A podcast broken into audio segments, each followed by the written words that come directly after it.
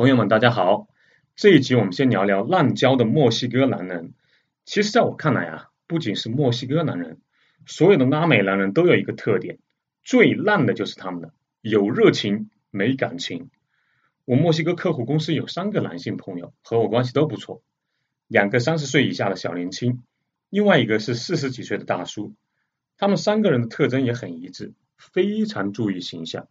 我开玩笑的称他们为“花心三剑客”。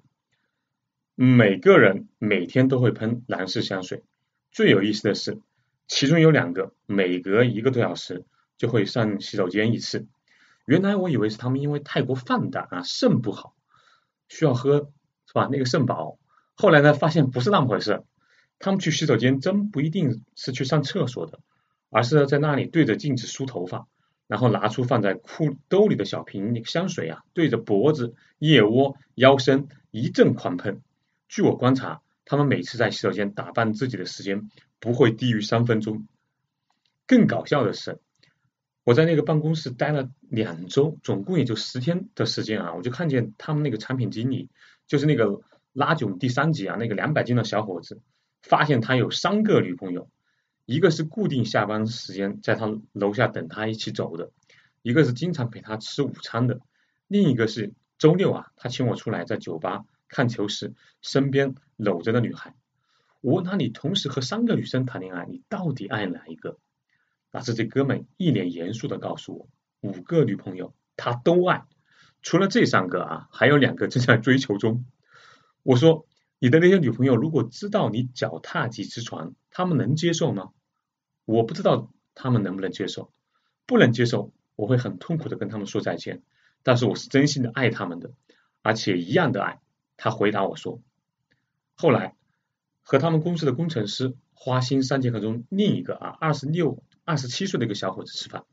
我开玩笑的问他一共有几个女朋友，他很认真的算了算，告诉我从小时候到现在大概有五六十个女朋友，可能七八十个。你没听错啊，这个二十七岁还不到的小屁孩谈了五六十个女朋友，还不是我们想象中的那种拉拉小手的那种啊。我问他你是如何追到这么多女生的？”他不回答，反问我：“你之前有几个女朋友？”我说：“连我老婆一起啊，总共谈过三个。”他说：“你们中国男人太不浪漫了，不会享受生活。”来来来，我教你，我教你。然后呢，我还没有回答，他就起身坐到另一桌有两个女生的座位上，好一顿说。结果两个女生都不理他，他尴尬的对我笑笑，并不回坐，而是呢又走到另一桌一个单独的女孩的座位旁边，也是一顿说啊。过了几分钟，我再看向他们的时候，发现他已经拉住了那个女孩的手，在说着什么。女孩呢，其实有一点害羞，几次抽回手，又都被他抓了回去。虽然我们离了八九米啊，我可以清晰的看到他深情的望着那个女生，眼里放出的电量啊超过几千瓦特。那过了不久啊，然后他拿着一张写着电话号码的餐巾纸坐了回来，满脸胜利的微笑，告诉我。刚刚他去告白了，而且成功的拿到了那个女生的手机号码。他说追女孩是需要反复练习的，最关键的就是眼神，要用眼神告诉她，咱们虽然不熟悉，但是呢，我是真的爱你。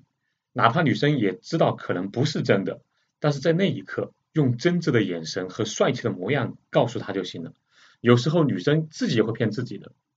我当时就在想啊。拉美男人和咱们中国或者说东亚男人真的是这个星球上的两极。拉美男人就是这个工作啊散漫，生性放荡，但确实是天生的情种。八十岁以下，只要能走到能走得动道的啊，都是撩妹的高手。他们的重心就是都是放在如何寻求浪漫、如何享受生活、如何把妹上面。至于责任、家庭，那不是他们的第一目标。而以中国为代表的东亚男人则正好相反。多数比较木讷、害羞，大学毕业以后的人生目标就是拼尽全力、加班加点的工作、买车买房，让一家人过上比较好的生活。尤其是八八十年代之前的直男啊，多数都是不修边幅的，像苏胖就是典型。我从小接受的教育就是，男人关键是要有责任感、有才华、会挣钱。什么注意外外貌的男人，那都是小白脸，没什么本事。说回花心三剑客啊，刚刚介绍了两位。一个比一个功力高，但真正厉害的都是在最后压轴的。这个四十多岁的大叔啊，结了四次婚，而且在第一次结婚前就和同居女友有了两个孩子。这哥们倒是比较努力工作的一个人，周末呢没没就是没事还会加加班。按他的话说，不努力工作没有办法，因为他有七个孩子啊，四个前妻要养，现在呢不敢再结婚了，有固定的女朋友两个，非固定的。他看了看自己的双手，叹了一口气。我估摸着是指头不够数了吧。另外呢，我在墨西哥还发现了一个现象，就是墨西哥街头站街的，除了十几岁到四五岁的大妈，还有一种就是第三性人也会出现在某些特定的街道路边。一个周末啊，我和同一个酒店入住的，在这里做工程的一个总监，好像叫张总监，我们两人准备去墨西哥，就是足球联赛那边买票。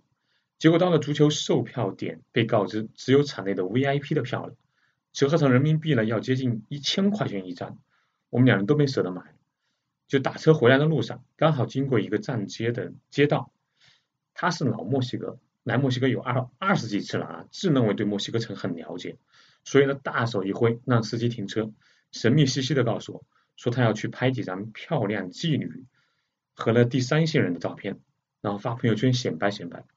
当时朋友圈刚刚开始流行，没办法，我只有跟着他下去。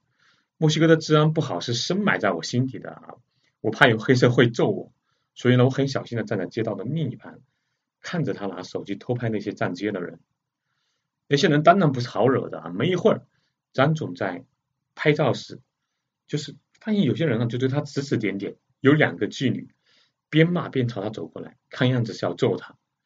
张总监转身向我这边逃，结果呢，刚转身没走两步就被一个第三性人截住了。然后呢，我就看见那个人用一只大手握住了他的裆部，哇，这个词用的比较比较准确。接着呢，两个妓女也过来围住了他。出乎意料之外，没有人打他，三个人抱着他一顿狂亲，六只手啊，没有一只手是老实的，他全身被摸了个透。我倒是不担心他吃亏。反正一个男的也不会怎么样，就有点担心他的钱被抢或者被偷，正想着是不是报警呢，结果过了没几分钟，张总监就是灰头土脸的走了回来。我开玩笑的说：“张总，您的艳福不浅啊，三个美女伺候你。”他恨了我一眼，哪有什么艳福，脑子都亏吃大了。先是被不男不女的怪物摸了单，然后又被两个四五十岁的高龄妇女吃了豆腐。兜里分开放的啊，一千七百多币索都被摸走了，还好我死死的护住了钱包和手机，不然他妈的事就闹大了。我说这么危险的时候，咋就不腾出一只手来护住裆部呢？鸟又不会飞，钱包和手机都会飞的，你不知道啊？他开大嗓门回了我一句，我一时没憋住啊，笑了出来，心想着这一句真经典啊，鸟不会飞，钱包和手机会飞的。但是因为他一脸狼狈。刚被劫财劫色，然后呢又和他不太熟，所以呢赶紧憋了回去，一路上差点憋出内伤。好，今天的拉囧就到这里，下一集呢会给苏胖在墨西哥的经历收一个尾，之后就是在巴西发生的各种囧事了。对旅游、文化、投资感兴趣的朋友，欢迎加苏胖的微信号幺八六二幺八九二六零五，留言两个字苏胖，再说一遍幺八六。二幺八九二六零五留言两个字苏胖，我就知道你是从喜马拉雅过来的朋友。好，咱们下期见。